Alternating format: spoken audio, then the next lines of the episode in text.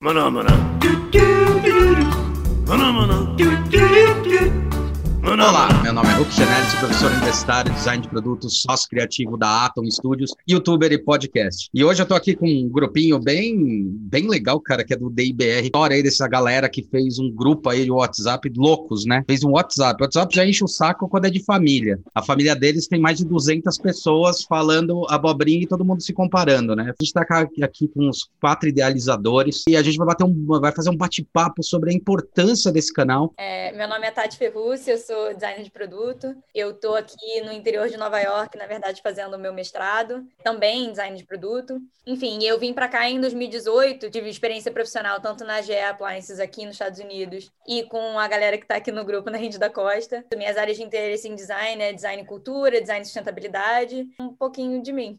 Sou Jonathan Roban, me formei em design industrial na UFRJ em 2013. Trabalhei no Rio alguns anos, na Rede da Costa lá que eu conheci o Guilherme. É, eu saí antes da Tati e do Marcos entrarem. Depois eu trabalhei com um designer suíço durante alguns anos e fiquei morando em São Paulo, trabalhando remotamente. Ah, ele tinha alguns clientes no Brasil, então eu que meio que cuidava das coisas lá, no caso, quando eu estava lá. Ano passado eu vim para Portugal, fiquei um ano e agora, com essa coisa do Covid, to, todos os planos mudaram e acabei buscando um emprego novo. Faz três meses quase que eu estou em Londres agora, é, trabalhando como designer industrial na Layer. Eu gosto muito de consumer electronics, é, gosto bastante de imobiliário. É também toda essa questão da, da sustentabilidade, é, dessa indústria 4.0 que está surgindo. Então, todas essas coisas são bastante interessantes para mim.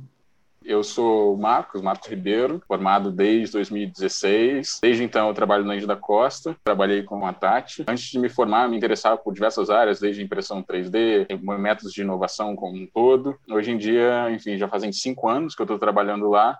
E, enfim, estou ainda meio aberto em saber o que, que eu foco, o que eu não foco, muitas dúvidas, muitas perguntas, e o grupo está me ajudando bastante nesses últimos tempos.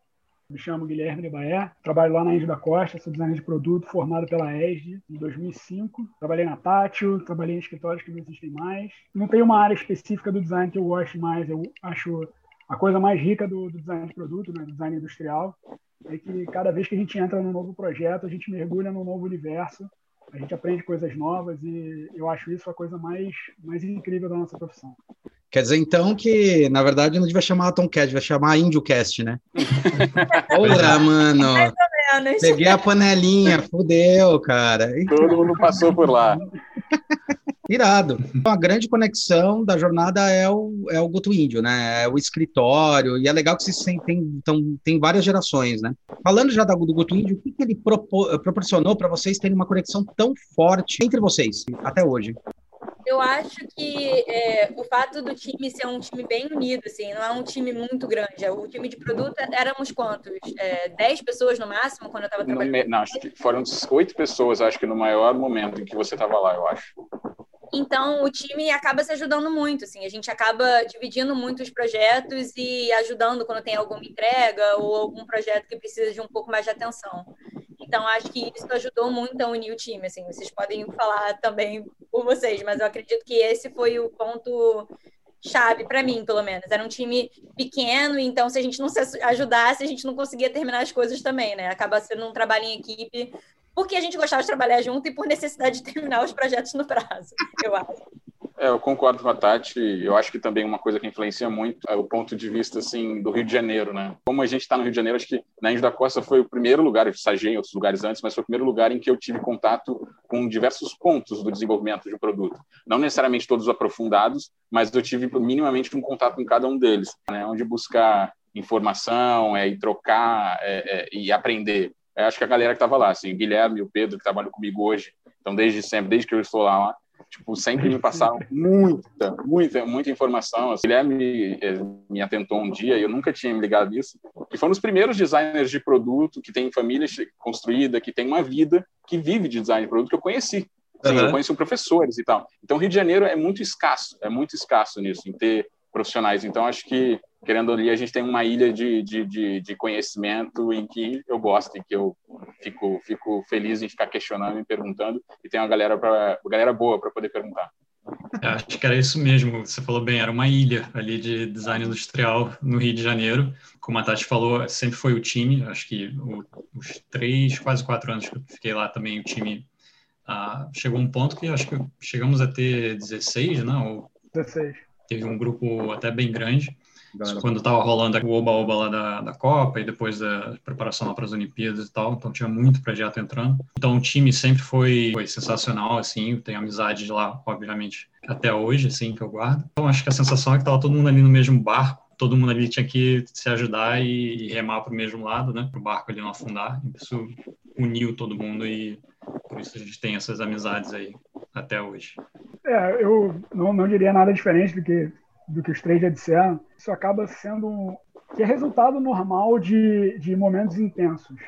Eu acho que todo mundo na faculdade também já passa por isso, é, aqueles momentos de é, semanas antes de entrega de projeto, que todo mundo se aproxima, todo mundo se ajuda. E depois, assim, em todos os lugares em que eu trabalhei, o senso de equipe é, sempre prevaleceu. Estou muito, muito agradecido. Sempre trabalhei em, equipes sensacionais. E eu aprendi isso, eu levo isso para todos os lugares onde eu, onde eu vou trabalhar. Que a gente é com quem a gente pode contar. Né? A gente não pode nunca achar que a gente vai resolver qualquer problema sozinho. Muito pelo contrário. É, todo mundo ensina para gente, do dono do escritório ao estagiário que entrou na semana anterior. Na hora que o bicho está pegando, você tem que saber quem é que está com você na trincheira. Você tem que escorar o ombro no coleguinha do lado e resolver o problema. Não adianta sentar e chorar, tem que resolver. Não, isso é isso muito aí, legal, cara. Vocês estão falando sobre essas transformações, né? A gente está tá batendo muito na tecla, né? Vindo uma geração aí que não é muito distante, né? Eu me formei em 2000, mas vindo uma geração aí que a gente teve um pouco um aprendizado escroto, né? Que era tipo, Nunca falem quem é seu fornecedor, você é dono de você mesmo. Tinha tudo uma questão assim. Daí tem uma grande transformação que é legal ouvir de vocês, a história da colaboração que faz com que dê potencialização em qualquer projeto que você faça. Essa visão de vocês ajudou a criar esse grupo, que é um grupo hiper heterogêneo em relação à estrutura que vocês criaram no DI e está ajudando muita gente, né? Sim, na verdade, contando um pouquinho da história, né, como o grupo começou, eu vinha conversando isso muito com o Gui depois que eu vim para cá, né, para os Estados Unidos, de como que a comunidade de design aqui é muito conectada mesmo por vias online, né? Tipo assim, uhum. tem muita gente que mora muito longe, tipo assim, de da Bay Area, né, de Califórnia até Nova York, é super conectado, é, troca informação o tempo inteiro. E eu ficava me questionando isso, tipo, Gui, como assim? A gente, a gente vive dentro dessa bolha que somos nós aqui no, no escritório, na Índio, e, e cadê o resto? Cadê o resto das pessoas? Cadê, cadê o eixo São Paulo, Sul, Nordeste, Norte? O que está acontecendo nas outras áreas do país, né? A gente não tinha essa noção de, de quem estava onde. E aí começou justamente por isso, assim, a gente criou o grupo, éramos nós quatro, e aí a gente foi adicionando uma pessoa, que adicionou outra pessoa, que adicionou outra e pessoa. Morkut, né, como a gente falou. Como a gente falou, né? um convite. E aí virou essa comunidade que hoje a gente tem o quê? 210 pessoas? 210 Ué, gente, pessoas? É, 210. Uhum. Muita gente, cara. É muita gente, assim. A gente começou isso em janeiro. Vocês conhecem todo mundo, cara? Não. Eu não conheço todo mundo. Entendo, né? Adoraria não, conhecer, mas assim, é, a assim perdeu antes, o controle. Não, e antes da pandemia, a gente até tinha conversado, né? Falei assim, poxa, é, nas primeiras semanas do grupo, né? Pô, a gente podia tentar fazer os encontros é, regionais, né? Pessoal do Rio se encontrar num, num, bar, alguma coisa assim, pessoal de São Paulo, pessoal do Sul. Mas aí, cara, o, o, mundo virou uma grande comunidade online, então acabou que foi muito, muito apropriado, né? Acabou virando uma grande ferramenta de interação. E acho que só complementando isso aí que a Tati estava falando, a gente observou muito como é que as coisas acontecem fora, né? A IDSA, ela tem vários programas para tentar juntar os, os designers lá, desde profissionais até alunos de escolas. E a gente não tem uma iniciativa do mesmo porte no Brasil. E recentemente Exato. surgiram online outras comunidades.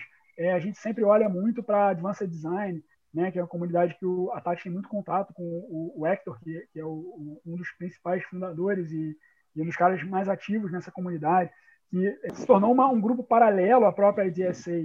Mas eu acho que a grande lição que a gente pegou de lá é essa coisa do, do, do espírito de colaboração mesmo. Sabia que, que tinham pessoas que trabalhavam com design industrial é, que a gente não conhecia.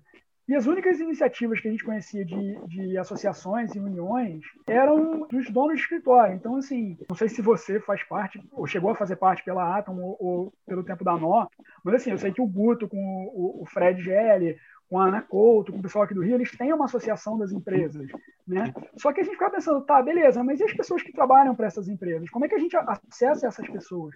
Porque as, as realidades, queira ou não, são diferentes. E assim, a gente sabe que uma coisa é, são as apresentações institucionais, como funcionam os escritórios, como é que a gente mostra. E outra coisa que a gente queria saber de verdade é assim, cara, eu não conheço você, mas você faz a mesma coisa que eu. Os seus problemas são os mesmos que, que os meus?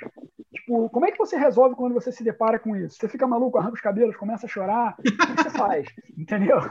É, lá na Tati, por exemplo, a gente brincava que ninguém passa dos 30 no design sem cabelo branco ou ficando careca. Eu acho que comigo estava acontecendo os dois. Mas, mas já começou Tati... aos 25 já, então... Pois é, era um troço muito engraçado, né? Porque realmente a gente não tinha contato entre as pessoas, né? E mesmo no universo do promocional, lá onde a Tati está mais inserida, hum. a diretoria da Tati tinha muito, muita proximidade com a diretoria da Ana Couto. Tinha uhum. muita gente que tinha trabalhado nos dois escritórios. Mas não tinha interação, as pessoas assim não trocavam, entendeu? E, e acho que isso foi um, um grande motivador.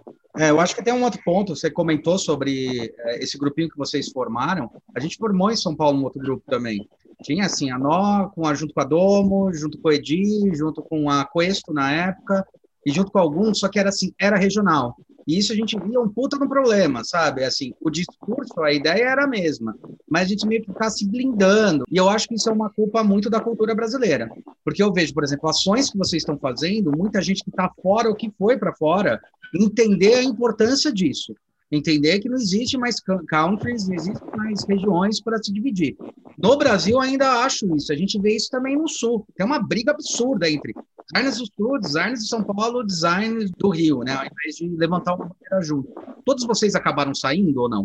É, a gente ainda está aqui. Eu, eu, eu estudei nos Estados Unidos um tempo, na época da faculdade. É, mas já foi diferença. É, eu fiz, fiz um intercâmbio na, na Espanha durante a faculdade também, então, que foi assim, foi, foi o que fez valer a minha faculdade, para falar a verdade. É. Por quê? Porque eu acho que em um ano eu aprendi o dobro do que eu teria aprendido durante 4, 5 anos na FRJ. E por que, que você acha que acontece isso, cara? Para começar, a infraestrutura, né? As ferramentas que você tem, os professores lá que estavam conectados diretamente com a indústria, tinham muita experiência na indústria.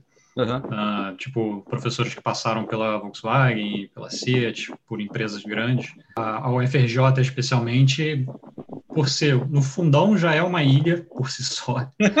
Bom, já é isolado assim do, da realidade.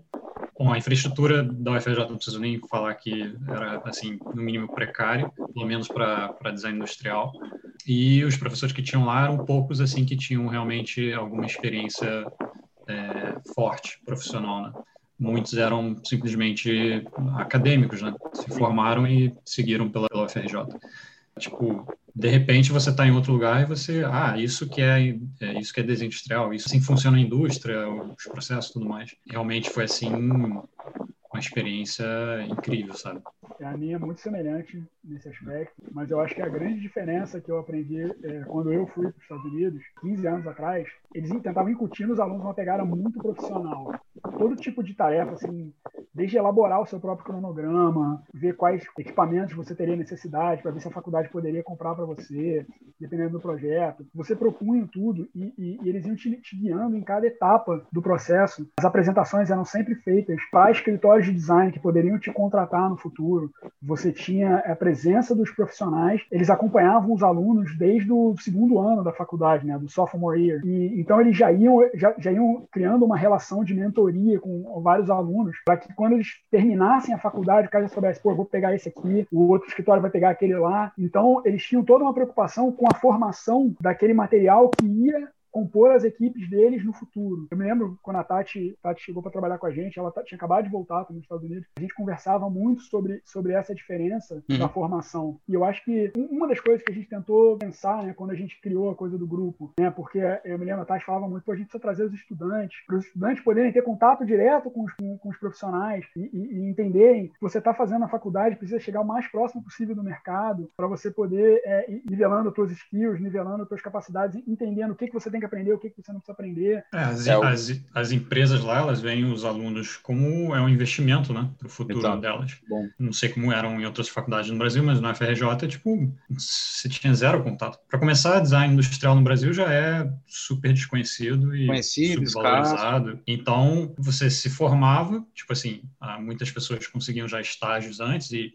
conseguiam se inserir no mercado através de estágios e já fazendo contatos assim, metade da faculdade já você já estava estagiando.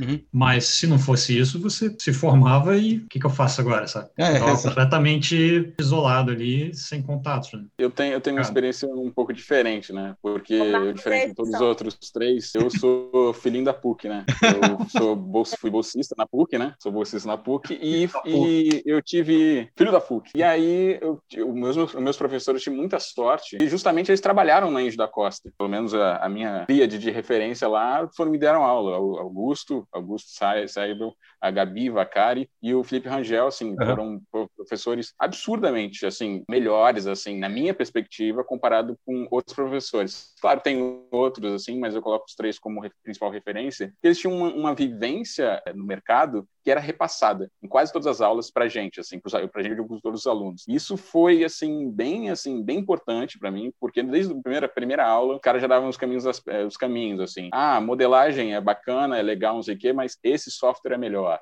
E esses detalhes, que são meu, tipo, quase cinco anos né, que eu fiz a faculdade, fazem muita, eu, eu percebo que faz muita diferença. Conversando com o pessoal da UFRJ, da, da UF, tal, da própria UERJ, a galera tem um corpo docente mais acadêmico mesmo. É, acaba, acaba caindo muito na exigência e... de conteúdo, que é quantidade de informação e não qualidade de informação, né? Isso, não qualidade. E tem uma coisa também, né? Você pega, conversar com gente que tem experiência na área, essa coisa de dar os caminhos, de falar o que, é legal, o que, que não é, eles sempre alertaram o quanto que o Rio de Janeiro era um lugar assim muito defasado, em como a nossa indústria era não era a referência. E apontavam os caminhos, ó, oh, São Paulo tem isso, o Sul tem aquilo, e isso, de uma certa forma, sempre me fez olhar durante a faculdade, na hora de buscar uma referência na frente do computador, ou na hora de querer trocar uma ideia com algum profissional e saber que ele é de fora do Rio, em querer sugar alguma coisa dessa pessoa, sabe? Uhum. Isso, isso, de uma certa forma, cria alguns alertas que me ajudou bastante durante a faculdade e vem me ajudando depois de formado. Nossa, interessante, né? Nós quatro somos das quatro faculdades do Rio, né? É, é verdade, é verdade.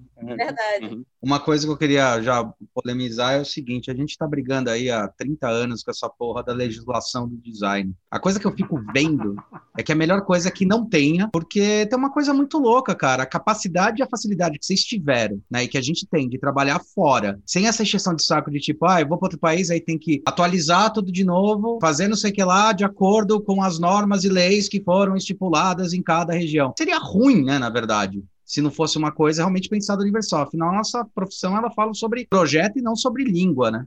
É, deixa, deixa eu ver se eu entendi a pergunta. É, você estava tá falando sobre é, é, sobre coisa de, de, regulamentação da profissão ou você está falando do, do, do, do, ensino especificamente? Não, da regulamentação da profissão. Né? Regulamentar talvez é. volte para trás. Tipo, como é que vocês iam conseguir ir para fora, trabalhar para fora, se, por exemplo, quando você vai fazer advocacia, é, você faz aqui no Brasil, aí a OAB serve. Aí você vai, sei lá, Estados Unidos fudeu, não serve. E a nossa profissão, acho que se regulamentar, talvez seja um puta de um problema. Vocês podem concordar ou não, foda-se, entendeu? Tô perguntando. Eu acho que sim. Em relação a ter que trabalhar em outros países, acho que não faria diferença nenhuma, porque design, assim, por mais que tenha legislação em outros países, é, é uma coisa, não é como é, advocacia ou medicina, coisas assim, que são, tem exigências muito mais rígidas, né? No caso da advocacia, muda muito porque cada país tem um sistema diferente. Uh, design já é uma coisa, até onde eu sei, universal, né? em todos os países as pessoas trabalham mais ou menos da mesma forma. A coisa mais importante que essa legislação traria para a nossa indústria no Brasil para a nossa profissão, seria delimitar, por exemplo, teto salarial, teto e piso né, também, porque isso. não tem... Isso é tão bom, cara. Tem, exatamente. Piso para começar, né? Porque não tem coerência nenhuma no Brasil, sabe? Primeira lei, né? Seu sobrinho não é designer.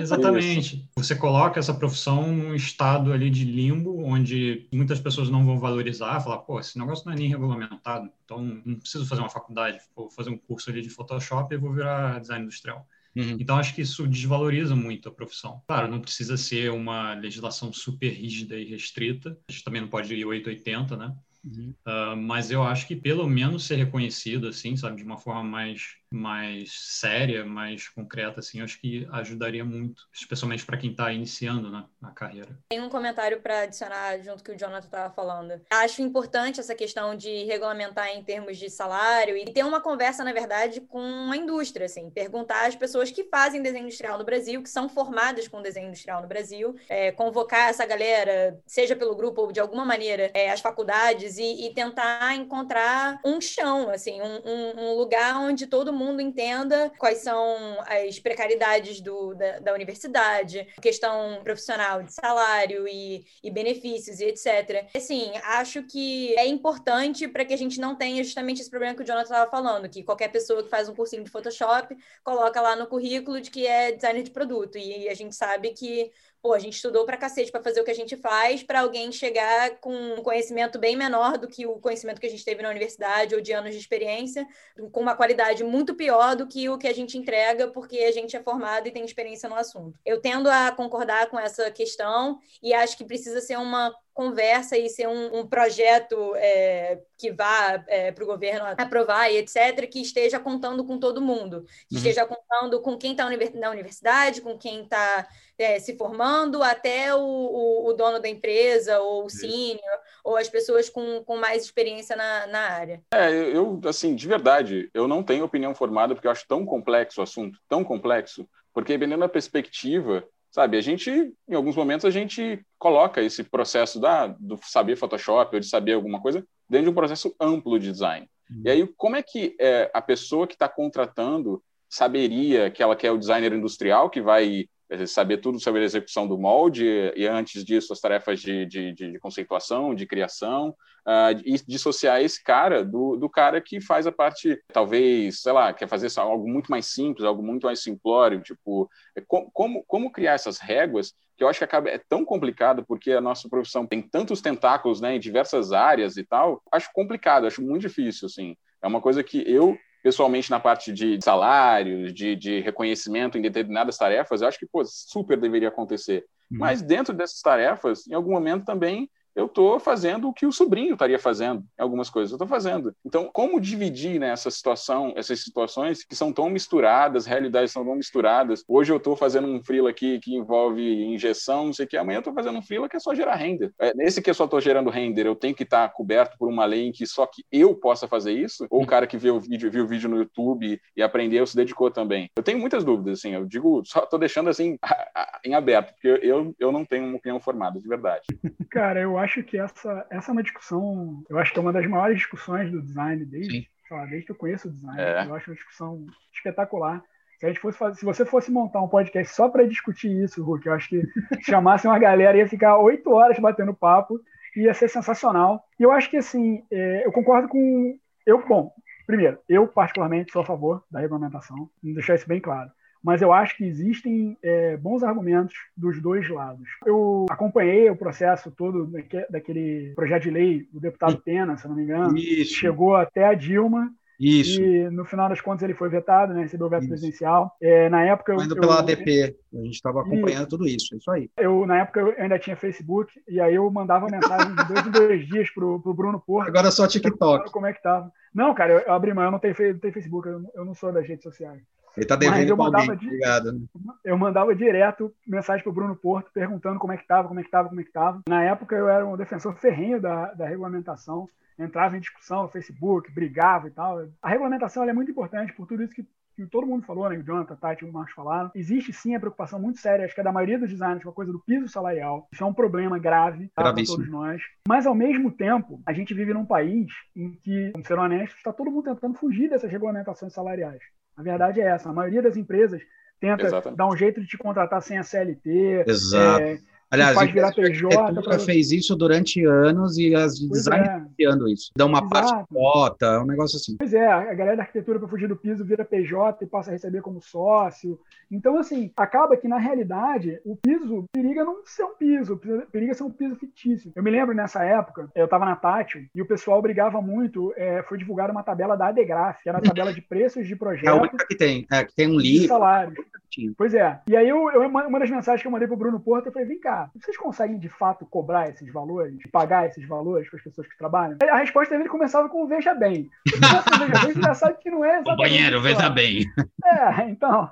Então, assim, é, e ainda mais que a degraça é Distrito Federal, né? Quer dizer, tem toda uma coisa de contratação por entidades governamentais e tal, é um, é um outro universo diferente do, do mercado do Rio, do mercado de São Paulo. Cara, a verdade é que assim, aqueles números eram é, não eram maravilhosos, mas eram assim, um sonho para muita gente que ganhava muito abaixo daquelas referências, ou conseguia cobrar pelos trabalhos muito abaixo daquelas referências. Sim. Então, é, eu acho que a, muitas vezes a regulamentação se torna uma utopia, é aquela coisa assim, o Eldorado, quando a gente regulamentar Aí a gente vai ganhar bem, a gente todo mundo vai, vai, receber bem pelos projetos, os funcionários vão ganhar bem e o nosso mundo vai se estabilizar. É, eu acho que não é bem por aí. Eu acho tem que... uma até desculpa te cortar, cara, mas não, tem um negócio interessante dentro da dentro dessa área dessa visualização. E daí você levanta o ponto que é o ponto que eu mais critico. Eu acho que vocês podem, quem trabalha aí fora pode é, botar isso em pauta. Que é assim, o, o, sistema empregatício no Brasil é filha da puta. Ele é muito ruim para quem vai é, empregar, porque ele acaba é, amaldiçoando muito quem emprega. Então, por exemplo, o empregado para um cara que tem uma empresa, que nem eu, ele vai custar mais 70% do valor dele. E tem um outro problema, que é uma coisa que eu super apoio nos Estados Unidos, nessa legislação dos Estados Unidos, que é assim: você vai continuar na porra do emprego se você fizer um trabalho decente. Se você não fizer,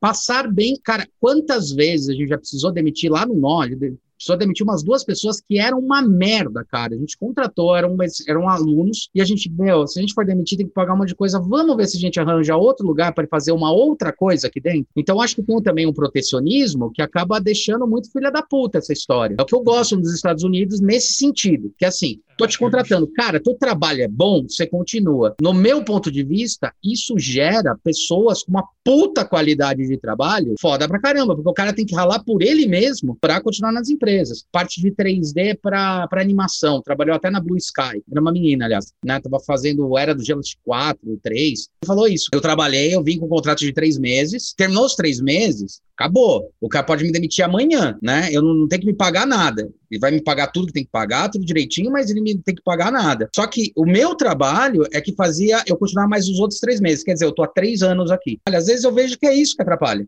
É, os Estados Unidos acho que é o outro caso extremo, assim. Lá você tem zero vínculo entre empregado e empregador, mas eu acho que também o Brasil é o, é o outro extremo. Você tem uma burocracia gigantesca que atrapalha muito. Mas, por exemplo, aqui na Europa não é não é como os Estados Unidos nem como no Brasil, é um meio termo assim. Você tem um contrato. Aqui geralmente são contratos de seis meses a um ano, uh, e aí ao final do contrato vai se renovando, mas pelo menos sempre tem algumas questões como é, aqui tem férias também. Então, ao final dos seis meses o cara vai te mandar embora ele vai ter que te pagar tudo, pelo menos um mês de aviso também. Então, é. eu acho que aqui é uma situação, tipo, ideal. Não é o extremo dos Estados Unidos, onde o cara chegou lá no dia, você, não sei, por alguma razão, o cara te manda embora e pronto, assim, você não tem, você não tem como se preparar nem nada, né? E eu acho que isso, em casos onde existe uma escassez de, de trabalho, né, isso causa, uh, o trabalhador vai estar trabalhando sempre com medo, né? Uhum. Porque uhum. é. ele pode ser mandado a qualquer hora, ele ir embora, e sabe que vai ser difícil encontrar, então cria cria uma desigualdade ali, eu acho. É, a coisa de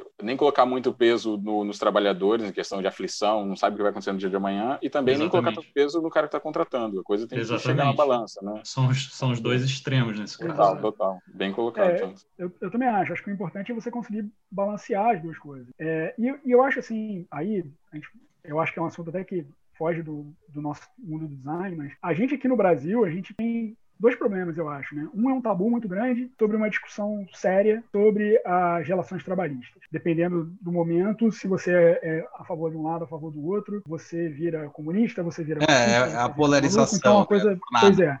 é, é e a outra coisa é que, assim, a gente, a gente vive num, num país que tem realidades muito distintas. Então, o que funciona, o dinamismo que é necessário para o setor de serviços numa metrópole como São Paulo é totalmente diferente da rede de proteção que um trabalhador precisa no agronegócio no interior do país. Uhum. Então, é, eu acho que é até injusto a gente é, é, imaginar esses dois trabalhadores sendo tratados exatamente da mesma maneira, porque eles vivem particularidades e as de um não fazem sentido para o outro. Então, é uma coisa que é, é uma discussão hiper complexa, intrincada, com outras visões de mundo, com visões políticas, com, sei lá, no que, quando a gente está falando do, da coisa do, do, do, profissional, né, do nosso, da nossa área, né, é, especialmente quando a gente está falando dessa coisa do material humano que a gente está contratando, que a gente está formando, no universo do design, eu acho, no nosso universo design industrial, a gente ainda tem um déficit de preparação, de formação imenso. E mais do que isso, eu acho que um pouco disso que o Jonathan e o Marcos estavam falando, como a gente não tem perspectiva, pelo tudo que a gente falou até aqui, né, da dificuldade de encontrar lugares para trabalhar, a gente acaba um pouco ficando nesse meio que nesse medo. Porque, assim, pouquíssimos escritórios contratam via CLT, de fato. Então, assim, na prática, você não tem a rede social de proteção, você pode ser mandado embora na hora, se for o caso. Eu nunca vi acontecer tá? É, mas uhum. pode acontecer, porque as pessoas não tem, acabam não tendo um vínculo empregatício real, não tem carteira assinada, não tem nada, ela pode ser mandada embora a hora, que for e pronto. Mas ela fica, assim, naquele medo de ser mandada embora, porque, assim, se ela for mandada embora, ela vai trabalhar onde? Entendeu? Ela vai ter que se mudar, dependendo, se for, por exemplo, uma pessoa que trabalha no Rio, ela for mandada embora, ou da Ana Couto, ou da Índia Costa, ou da Tati, e aí ela não vai conseguir entrar em outro lugar, ela vai trabalhar onde? Vai ter que se mudar para São Paulo, vai ter que se mudar para Curitiba, vai ter que se mudar lá para Joinville, é, para Porto Alegre. Então, assim, a gente acaba tendo, no nosso universo regulamentado e desprotegido, protegido do, do design industrial, a gente acaba tendo o lado mais perverso, essa falta de proteção, o tempo todo acompanhando a gente. Eu acho que isso tem um impacto até na faculdade, porque outro dia eu estava discutindo isso até com os professores lá na PUC. Falando assim, cara, quando você vai formar o aluno, você forma ele para quê? Você forma ele para ele trabalhar no escritório ou numa indústria? Você forma ele para empreender? Você forma ele para ser um, um, artista, um artista visual? Qual é, qual é a perspectiva que você passa para o aluno? Porque quando você tem esse questionamento na, na tua frente, Cara, o que você vai ensinar para cada um desses casos, onde você vai enfatizar a tua, a tua formação que você está oferecendo para o aluno, é diferente, ele precisa de ferramentas diferentes. E isso é uma coisa que eu acho que toda a discussão a respeito da, da regulamentação da profissão, ela precisa começar discutindo a formação do, dos alunos e as possibilidades do, do, mercado. Porque se a gente não consegue estruturar isso, cara, é uma discussão inócua, porque a gente vai colocar uma lei que vai obrigar a gente provavelmente a ter que é, criar uma entidade, alguma coisa, e essa entidade, o que ela vai fazer, é, qual vai ser a função dela, é uma, uma coisa que é anacrônica, é uma coisa que é quase anacrônica, ela precisa ser é. discutida sob um outro ponto de vista. Não é criar reserva de mercado, simplesmente. Sim, sim. Não é criar só piso salarial. Eu acho que o grande ponto da regulamentação é que ele pode ser um ponto de partida para uma discussão do universo do design industrial no Brasil, Feito. entendeu? Que vai desde a hora que você entra na faculdade até a hora então. que você vai se aposentar como designer. Se é que isso acontece com alguém, eu não conheço não. Eles somem, cara. Designer Geralmente, olha, cara, outro dia eu falando com o, com o Seragini, ele, tá montando uma, sei lá, oitava empresa, cara. O cara tem 60, não sei quantos anos, tá ligado? Sei lá. Acho que tem um pouco também da paixão, mas é interessante. E o que vocês estão fazendo em relação a tudo isso? Quando vocês montaram o DI, foi pensando um pouco nessas coisas também, né? O que, que o DI tá gerando para vocês? Então, é, é até engraçado porque a gente não esperava a quantidade de iniciativa que ia sair disso. Então, assim, na verdade, a gente montou porque a gente queria conhecer as outras pessoas que estavam nos outros estados. E hum. a gente queria saber como é que. Porque, assim, o, o, foi uma coisa interessante que o Gui estava falando antes, que a gente tem perspectivas diferentes em contextos diferentes, design acontecendo em milhões de áreas diferentes do Brasil, mas, de certa forma, existem sim, situações similares. A gente trabalha com a mesma natureza de projeto em, na maior parte das vezes. Né? Mesmos inputs, praticamente. Exatamente. Então, assim, a gente eventualmente vai fazer um rendering, a gente eventualmente vai fazer modelagem, a gente eventualmente vai desenhar. Então, assim, é, existem muitas coisas que são similares no processo. Uhum. E a gente queria conectar com essas pessoas e saber como é que elas resolvem os problemas que elas têm e como a gente pode ajudar essas pessoas com a nossa perspectiva. E aí surgiu um pouco dessa, dessa ideia de, cara, vamos conectar as pessoas. E isso ganhou uma proporção, assim, que a gente não esperava. A gente viu outros grupos surgirem a partir do que a gente criou. A gente viu pessoas querendo é, discutir a questão da regulamentação. Esse tópico já voltou no, no grupo do WhatsApp 300 vezes. É, 300 é por isso vezes. que eu Todo mundo fala sobre o assunto. E, e é isso, assim, a gente não estava esperando que, na verdade, esse, esse, tipo de assunto viria a, a, surgir em algum momento. Mas que bom que surgiu, né? Acho que é uma discussão que a gente precisa ter. É, dentro da nossa é, profissão e com todo mundo de fato, que é a tecla que eu bati antes. Assim. A gente precisa ir do estudante é o cara que é o dono da empresa de design e entender quais são os problemas e os desafios dentro desse, dessa profissão que é muito ampla, né? A gente tem, é, se você parar para pensar, é, se a gente fala só de design, porra, quantas é, categorias de design a gente tem? Gráfico, serviço, estratégia, produto, industrial. É muito grande, é muito complexo. A gente precisa ouvir o maior número de pessoas para a gente conseguir atender algo que seja realístico para todo mundo de alguma forma, né? Aqui, assim, não por... vai dar para agradar todo mundo, mas a gente, é, pelo menos, ouviu todas as partes e tentou encontrar um meio do caminho que funciona para as pessoas, né? A gente vive falando, não, você tem que ouvir o usuário, ouça o usuário, ouça o usuário. A gente não... não UX para o UX, não, pelo menos... é, a gente, a gente não estava ouvindo, assim, outros designers com os problemas, tipo, sei lá, como é que você resolve isso aqui no SolidWorks? Como é que você dá o start em um projeto, sei lá, específico de, de tal área? Como é que a gente não estava, pelo menos aqui a gente, no início, né? A gente tinha aquela coisa do a chamada do Globo Repórter, né? O que eles comem, onde eles dormem, onde vivem. É isso, tipo. Quem são eles? Quem são eles? Veja é, hoje no Globo cara. Repórter. Globo Repórter, vejam, designers de produto, vivem em cavernas, mas existem. Cara, é tipo, Eles a gente existem. não sabia, cara. Eles existem, tipo, é muito louco saber que tem uma galera, assim, tipo, pô, essa semana lá no grupo, a galera da Marco Polo colocando lá o lançamento do, do, do VLT deles. Sensacional, cara. Pô, por as mídias especializadas, assim, será que a gente saberia naquele mesmo momento? Será que a gente saberia com aquela possibilidade de questionamento que a gente pode lá, botar na hora a pergunta? Isso é muito irado, assim, e é uma coisa, assim, que a gente queria, né, no, no primeiro momento, até a gente falou, né, ter estudantes lá dentro pra gente ajudar também, estudantes, que a gente se viu em algum momento no passado com muitas dúvidas e tal, mas a gente vê o quanto que a gente é, assim, aquela coisa a gente fala, mas diariamente no grupo eu tenho a noção tremenda de como somos profissionais imperfeitos em construção, né? E aí essa coisa de ficar se construindo todos os dias e ter, de uma certa forma, uma, uma atualização, assim, de uma forma um pouco informal, mas da realidade de design e da realidade de design dos brasileiros que tem perspectivas, assim, pelo menos em algum momento a gente estava todo mundo junto aqui, a galera ganhou o mundo, mas tem um quê de, de familiaridade na forma de, de, explicar o que é design, né? Isso é legal. É, para mim, esse grupo, eu acho que foi as duas coisas mais importantes, assim, é trazer uma perspectiva, tipo, especialmente para quem está no grupo ali que está iniciando a carreira ou está na, na faculdade ainda, porque design no Brasil é, são bolhas espalhadas pelo país e a gente está conseguindo eu acho, conectar, né? Então, traz uma perspectiva para todo mundo, tanto para quem está já com 15 anos de experiência, até quem está iniciando, para ver, tipo, ah, eu posso chegar aqui, eu posso chegar ali, eu posso ir para esse lado, para o outro. E depois, acho que tão importante quanto é a troca de, de conhecimento, né? Que acontece no grupo naturalmente. Fico sabendo de várias coisas. Ah, essa pessoa está estudando isso, essa está indo para cá, essa está trabalhando nisso, é, esse cara está fazendo isso no Nordeste, esse está fazendo isso lá no Sul. Então essa troca de conhecimento, eu acho que tipo é uma das coisas mais mais incríveis assim que tem tem resultado desse desse grupo. É uma coisa que eu achei bem legal, assim, que na verdade era um dos objetivos do grupo, é que essa distância entre o sênior e o, o diretor criativo do estudante diminuiu muito, porque agora essas pessoas estão no mesmo grupo. Então, uhum. assim, eu vejo isso muito acontecendo aqui é, de você procurar alguém que te indica para alguém, e esses grupos que ele já tem aqui é, estreitaram muito esse laço. Então, você consegue, a pessoa que, que emprega e a pessoa que está interessada em talento está muito próximo e está muito íntimo de quem está começando.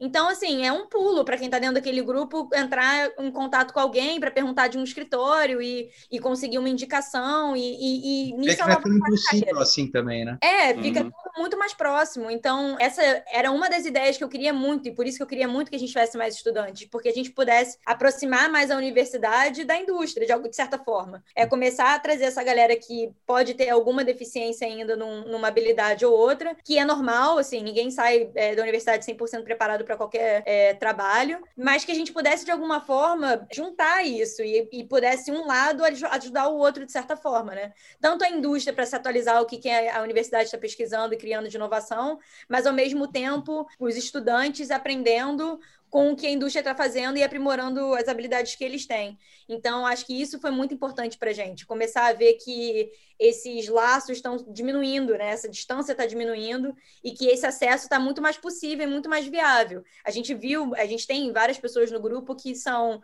é, diretores criativos, que são seniors, então é, são pessoas que têm é, como ajudar de certa forma, né? Seja um feedback no portfólio ou seja uma indicação para um escritório. Esse tipo de coisa é muito importante, porque no final das contas, isso conta muito para você conseguir um trabalho.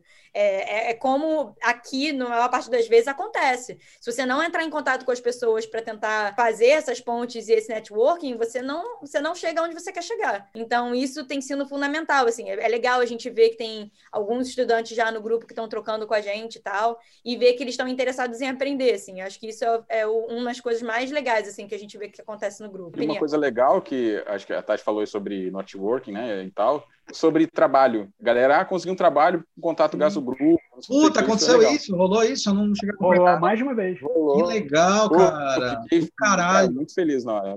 Nossa. É, não, o, que, o que eu ia falar era justamente, agora tem uma coisa que a gente sempre via para os gráficos, para os designers de interior, para o pessoal do UX, até o, o, Marcos, na época que a gente criou o grupo, o Marcos falou que o pessoal do, do automotivo tinha também uma comunidade de WhatsApp deles, isso, né, que acabou, isso, acho que meio que acabou migrando para o DI. É, é, a gente tinha acho, isso. Uhum. Pois é, eu acho que assim, faltava isso para gente, né? O, o, os gráficos todos têm muito, tem isso há muito tempo, né? Esses ambientes de troca. Uhum. E a uhum. gente, assim, por exemplo, se você quisesse, sei lá, um exemplo de uma coisa que aconteceu lá no grupo, pessoal, pô, como é que eu faço essa modelagem no, no SolidWorks. É Se você quisesse procurar isso, você só encontrava em comunidade, em comunidade gringa, tá? comunidade internacional. Quer dizer, você fica pensando, caramba, será que ninguém passa por esses problemas aqui no Brasil? Tem mais alguém que modela em SolidWorks e que sofre para fazer isso? Será que só a gente que está fazendo isso? E, e, várias outras coisas. E eu acho que justamente foi legal a gente poder criar esse espaço de troca. Né? E aí, lógico, todas essas, esses, é, essas coisas que a, que a Tati, o Jonathan e o Marcos falaram, né, essas possibilidades são riquíssimas. Cara, você passa às vezes, sei lá, três, quatro dias sem, sem entrar no, no grupo do WhatsApp, você vai ver, tem mil mensagens. Se você consegue parar para ler as mil mensagens, que é um outro problema, cara, você encontra discussões assim incríveis que você não imagina. No meio de milhares de figurinhas e, e brincadeiras e zoações, tem discussões até profundas sobre vários aspectos relacionados ao design, sobre sketch, rendering, modelagem, processo, relação com o chefe, relação com o cliente. Abriu a minha cabeça de uma maneira que eu não imaginava que fosse abrir. É, a gente descobriu, assim, tinha um escritórios que a gente nem conhecia, tinha gente fazendo frila que a gente não sabia onde estava. Foi, foi, assim, surpreendente nesse ponto também, né, de ver é, o quão espalhada a profissão está no Brasil, né? A gente saiu desse eixo Rio-São Paulo, que é o que a gente conhecia, e a gente partiu para um, um eixo nacional, né? Entender que tem design internacional. Sim, é isso aí. É, é, Porque a gente tem gente tá até na Ásia. Na então... DI, galera, design internacional.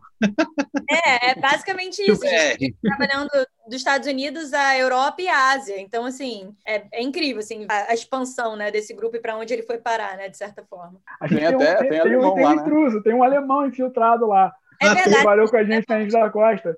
Quem? Ah, ele entrou, o tio. Que ele, ah. ele, entrou, que ele achou que era, o grupo era da galera da Ilha da Costa, ele entrou. O tio já, já abandonou o DI já, já faz tempo. É, mas ele é quase brasileiro, né? E escolher essa plataforma, por que essa plataforma? A gente sabe que, como até conversou, fora funciona melhor o Discord, né? Por que essa plataforma vocês acham que funcionou melhor do que, por exemplo, fazer num Facebook? Eu sei que o Facebook tá para velho já, mas sei lá, num, num TikTok não ia dar, né? Por que é, essa plataforma? Você, você, não acha que essa plataforma também torna mais direto, torna mais íntima essa discussão? SAP, assim, acho que primeiro porque ele é extremamente difundido no Brasil, né? Acho que é um dos países que mais usa o WhatsApp. E a nossa ideia inicial era começar no WhatsApp para chamar as pessoas para, então, trazer elas para o Discord, né? É, mas, por enquanto, está fortemente concentrada assim no, no WhatsApp. É, o WhatsApp ele tem a vantagem que é um, é um, como o Jonathan falou, é um aplicativo que todo mundo usa para tudo hoje, né? Tipo assim, eu tava. Alguém tava me falando outro dia que até, tipo, loja tá usando o WhatsApp para vender sim, por conta sim. da pandemia. É, então, assim, a gente, é, faz, é a gente, faz, proposta de negócio já mirando isso, já mirando uhum. um número específico até para cada vendedor. É o retorno, né? não sei se vocês passaram por isso, eu passei que minha mãe viveu, minha mãe fazia isso quando era mais nova, eu era pequeno, eu lembrava. Ia na casa das clientes com uma mala cheia de roupa, vender roupa para cliente. As lojas estão fazendo isso, estão mandando as malas, estão fazendo, tá, tá tendo um pouco desse retorno que é muito legal, cara. A gente acabou utilizando a plataforma do WhatsApp por causa disso, porque a gente sabia que era um uma plataforma que assim, brasileiro em geral ia usar, que era justamente o grupo que a gente estava procurando, né, designers brasileiros. A gente sabia que, é, seja para conversar com família, amigos, mesmo que você esteja fora do país, você ainda continua usando o WhatsApp, porque é a plataforma que essas pessoas continuam usando. Então, a gente sabia que a, a, adesão das pessoas ia ser muito mais fácil pelo WhatsApp do que se a gente chamasse diretamente pelo Discord. E a, a discussão é orgânica, né? Então, assim, eu postei um negócio, aí alguém responde, aí outra pessoa vai escreve. Uma coisa que a gente é, vê que é um pouco uma deficiência do WhatsApp é essa questão de ser orgânico demais. Porque, de novo, a gente fica com mil mensagens e aí, para você ler cada tópico, às vezes tinha alguma mensagem ali que não era interessante, mas tinha uma específica que você queria muito ler, um assunto muito importante para uhum. você que você perdeu. Então, é, nesse ponto, a gente viu a vantagem de migrar para o Discord, porque uhum. o Discord permite que a gente tenha páginas, né? Organize o assunto. É, mas, de qualquer maneira, a gente percebeu que precisa viver os dois mundos, né? Assim, tem funcionado a gente ter a conversa diária no WhatsApp das pessoas contando do dia a dia delas, e também ter a opção do Discord, é um lugar que a, a conversa fica mais preservada, né? Não, não some tão facilmente quanto no WhatsApp, mas que o, o assunto continua rolando lá, enfim, e tem os tópicos mais organizados, você pode procurar o que você está querendo ver. A gente tem pastas que são específicas de determinadas habilidades, tem gente que abriu pasta sobre Rhino, enfim, a gente tem uma estrutura que permite você voltar às conversas e buscar aquele conhecimento de novo. Então, eu acho legal que estrategicamente, quando você fala disso, é interessante, porque estrategicamente eu tenho mais facilidade de entrar no WhatsApp, a pessoa se permite entrar e falar, ah, legal, e daí fala, meu, quero me aprofundar, depois daqueles 10%, eu vou para o Discord realmente. Eu acho isso interessante. Estrategicamente, a gente fala muito isso para a empresa. Tem que agarrar a pessoa e depois jogar. Talvez na ciência do Discord dividido, igual acontece com fórum, com coisa, fica tão restrito que a pessoa acaba tendo aquele medo, né? Quando o, a padaria de bairro pede você fazer um novo desenho, você faz um puta desenho, para de entrar a galera do bairro porque acha que tá muito caro, sabe? É meio por aí. Assim. É, o Discord eu acho que a gente ainda está pensando como trazer mais movimento para ele, né? Porque até eu sou culpado disso, eu tô tão sem tempo assim que eu não tô conseguindo nem entrar no Discord para conseguir movimentar mais, postar e trazer a galera para interagir mais lá. Como a Tati falou, você consegue ter uma organização muito muito melhor lá dentro, né? E ele serve também como uma biblioteca, né, para todo mundo. Então, Sim você entra lá, você quer buscar um programa novo para fazer não sei o que lá. Você entra lá, você vai encontrar alguma coisa sobre isso, é uma fonte ali de informação né, e conhecimento. É meio mal, mal comparando, é como se o WhatsApp fosse um churrascão da galera. o Discord é um, é um congresso. Churrasco na laje. É um congresso, e o é Discord é, um congresso de vocês, de verdade, você viu? Vai pra, você vai para você vai para cada lugar assim, não, agora eu quero falar sobre modelagem 3D. Você vai na, sala, na mesa de modelagem 3D. Agora eu quero falar sobre negócios em design. Aí você vai para outro lado. Esse é o Discord. O uhum. WhatsApp, não. O WhatsApp é todo mundo falando tudo ao mesmo tempo, servindo uma carne, tomando uma cerveja, fazendo bagunça. Botando a figurinha da batatinha epilética lá. Ah, é. Vou até colocar ela agora aqui, ó. Ninguém falou nada hoje no grupo. Olha que absurdo isso. Ninguém falou nada no grupo hoje. Hoje tá falou... final de semana. Uhum. É, falou o quê? Ninguém falou nada. Não, ninguém comentou nada. É verdade, a última mensagem é de ontem, 10 da noite. E apagaram. É. Botou, vai dar aquela epilepsia, tá ligado? Eu lembro é, no da epilepsia, o cara fica assim, ó. Deve estar tá todo mundo epilético em casa, deve ser isso. Cara, pior que teve um que falou que é epilético e que a parada não dá, não dá ataque. Alguém no grupo falou. Teve, isso. teve um teste, teve um teste. É, um teste. Alguém no grupo falou que é epilético, mas que vendo a batatinha não tem problema, que ela tá liberada, pode mandar. A gente fazia esse teste com o Barão. O Barão ele não é, não era epilético, mas é daltônico. a gente fazia teste com ele. A gente uma vez zoou ele com essa história. Cara, legal, meu. É, a gente está dando aí uma horinha. Hoje era um bate-papo mais rápido com vocês. Ah, eu, eu queria tipo, agradecer, agradecer aí o seu trabalho, é, que porra pelo design, assim como de certa forma em um start há um pouco menos de um ano, né? Acho que vai fazer um ano aí mês que vem no mês que vem, que a gente criou esse o DIBR com a tentativa de unir, né, os, os, profissionais, os estudantes e deixar menos questionamento aparente, sempre criar um questionamento novo para o amanhã. Você também aí está fazendo um, algo muito legal assim para de certa forma, convergir né, nossas, nossas, nossas forças para um ponto em comum, que é fortale... um mês de diferença, viu, cara? Eu comecei em dezembro. É? Caraca, isso é muito irado, cara. Podcast e, tava, e, tava, e, e tava como mais ouvidos de muita gente, né? Lá no grupo o pessoal postou é, print também, eu botei lá. Porque é isso, a gente, a gente é muito carente, né, de, de, de outros, outra, uma galera que, que tem os mesmos, os mesmos problemas, as mesmas dificuldades. E, pô, acho que trabalhos assim, acho que acho que já surgiu algumas coisinhas lá dentro do grupo, é, de grupos paralelos e coisas do tipo, uhum. que, que a gente se ajude, né? Que a gente se ajude, porque na hora da gente estar tá sozinho lá com o cliente, seja um freela ou junto com uma equipe para falar de design, a gente tem que estar tá preparado. E a preparação é tão única, né? Tão individual, cada um tem tão sua história. Enfim, acho que o grupo, né? Acho que fortalece. Né? Ele é tão conta, todo mundo tem sua história individual, essa história é, do, do, de design, né? Acho que o grupo ajuda, né? A cada um aumentar o seu repertório individual, fortalecer o discurso como um todo, né? É, para os clientes, para possíveis alunos, enfim, para todo mundo que quer saber um pouco mais de design ou está afim até de pagar pela gente, né? Que a gente tem um discurso mais, claro, né? mais forte, mais pesado, mais assim, que, que as pessoas vejam valor na nossa profissão. Tá junto né, nisso. Sim, sim. É, é uma, uma construção coletiva. Sim. acho que é o mais importante, construção coletiva, assim, deixar bem claro isso, que todo mundo está ali, está ajudando diariamente, um monte de gente ali que efetivamente faz o grupo rodar. Acho que não só nós quatro aqui, acho que tem mais gente ali. Acho que são os 210, 215 que efetivamente estão é, fazendo a parada mudar. É, enfim, a gente deu start, né? Mas a coisa só tem sentido quando está todo mundo junto. Beleza, turma. Mais alguém? Alguém que falou alguma coisa? Quer falar alguma coisa? Não, não, não precisa. Estou perguntando porque às vezes quer falar, ah, sei lá, tipo, foda-se. Cara, eu queria, eu queria te agradecer também pelo espaço, pela divulgação do grupo. E eu queria reforçar o que o Marcos falou. É, eu acho que nós quatro criamos aquele grupo de WhatsApp e, e, a comunidade do Discord, mas assim, a gente só deu um pontapé inicial. Eu acho que agora ele é mais do que nunca uma construção coletiva. O que, que a gente vai fazer com esse grupo? O que que a gente vai, o que, que vai derivar daí, o que, que vai nascer daí, é uma coisa que vai ser limitada apenas pela nossa própria ação, de todos os 214 e de todos os que ainda puderem entrar. E eu acho que é muito importante que a gente, todos nós, possamos construir uma coisa que sirva para todos nós, que possa servir a nossa profissão, que possa nos ajudar a nos tornarmos profissionais melhores, contribuir para enriquecer a nossa profissão, para divulgar a nossa profissão, para as pessoas entenderem o que diabo a gente faz, entendeu? Para as pessoas entenderem o valor que a gente tem que a gente não faz só um desenho bonito, que a gente pensa, isso é muito importante, a gente pensa não só os objetos que a gente, que a gente tem ao nosso redor, mas a gente pensa tudo que permeia a nossa vida, sabe? Dos serviços, dos objetos, da relação entre eles e da relação entre as pessoas. Divulgar esse trabalho é uma coisa sensacional e eu queria te agradecer pelo espaço e pelo trabalho que você vem fazendo. Eu agradeço vocês. Eu também roubo as palavras do Guilherme. Agradeço também a oportunidade aqui também de ajudar a divulgar é, a nossa comunidade e a nossa profissão também, né? E eu espero que esse grupo continue crescendo cada vez mais. Pelo que a gente viu esse, esses últimos meses, eu acho que tem tudo para se tornar ainda maior e, e mais interessante e, e, eu acho que é isso.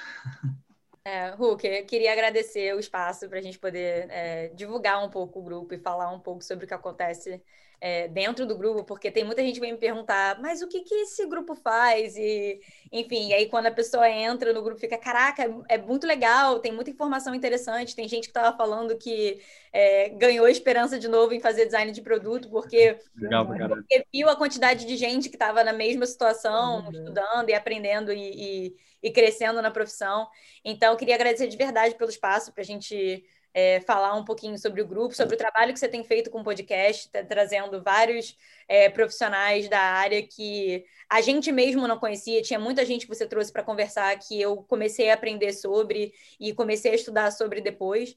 Então, queria agradecer por esse ponto e queria fazer um pedido, na verdade, para todo mundo que vai ouvir esse podcast mais tarde, que traga mais gente, encontre é, mais pessoas que estejam interessadas em participar, porque é o que os meninos falaram, assim, é o coletivo que faz o grupo tão sensacional, é, é a troca diária, é, é, é o conhecimento compartilhado que faz a gente melhorar como profissional e que faz a discussão ficar interessante e ficar cada vez mais proveitosa.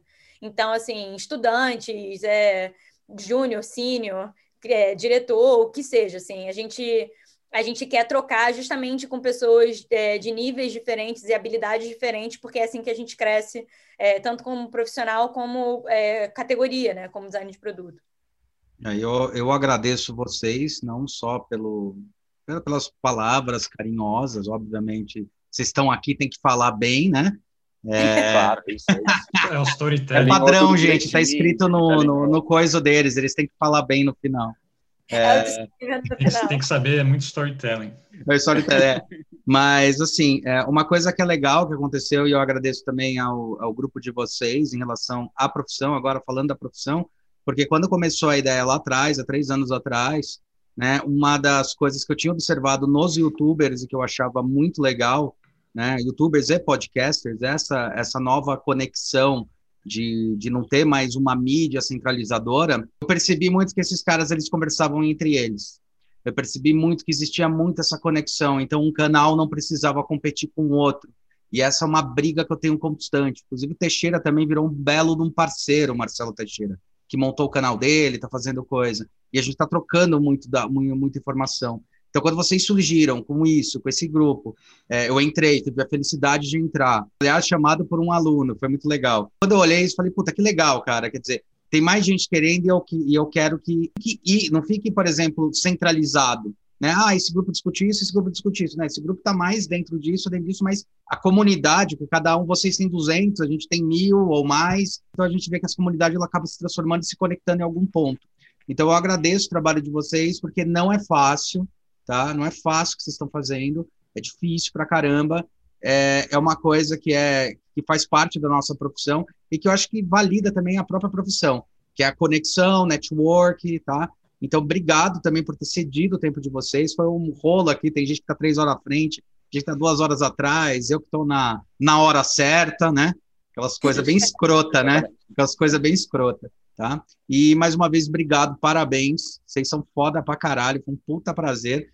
Tchau, tchau. Feliz Natal também. Feliz Ano Novo. Feliz Natal. Aí, feliz Natal, feliz Ano Novo, Ano Novo. Feliz Carnaval. Valeu. Maneiro. Vai aparecer no especial de Natal, hein? Maneiro. É, a verdade, né? É o burrinho é especial de Natal. Vai tocar todas as músicas de Natal maneiro lá Tem que botar a batatinha dançando as músicas de Natal. Tem que botar a batatinha. Bota a batatinha dançando. Maná, maná.